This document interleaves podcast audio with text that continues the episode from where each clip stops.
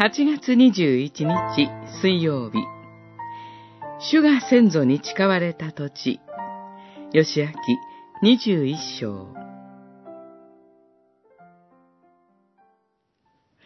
主が先祖に誓われた土地をことごとくイスラエルに与えられたので、彼らはそこを手に入れ、そこに住んだ。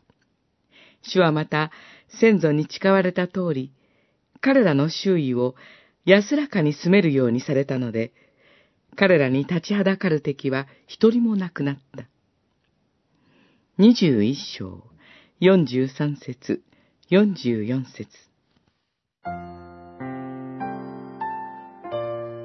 かつて、アブラハム、イサク、ヤコブに修行の土地を与えると誓ってくださった主は、今、確かにその地をイスラエルに与えてくださいました。この約束の地において、イスラエルはどのように生きたのでしょうか主はまた、先祖に誓われた通り、彼らの周囲を安らかに住めるようにされた。安らかに住むことができる。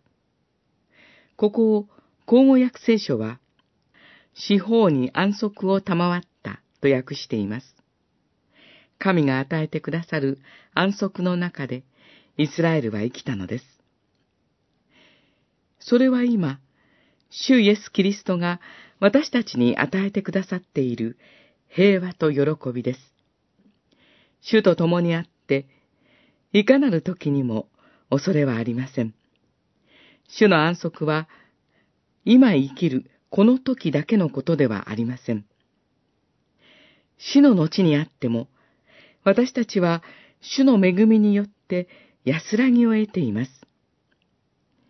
しかり、彼らはロークを解かれて、安らぎを得る。ヨハネの目視録、十四章十三節神が誓ってくださっている新しい地を仰ぎ見つつ、歩みゆく私たちには、常に主が共にいてくださいます。そして、真の安息へと導いてくださいます。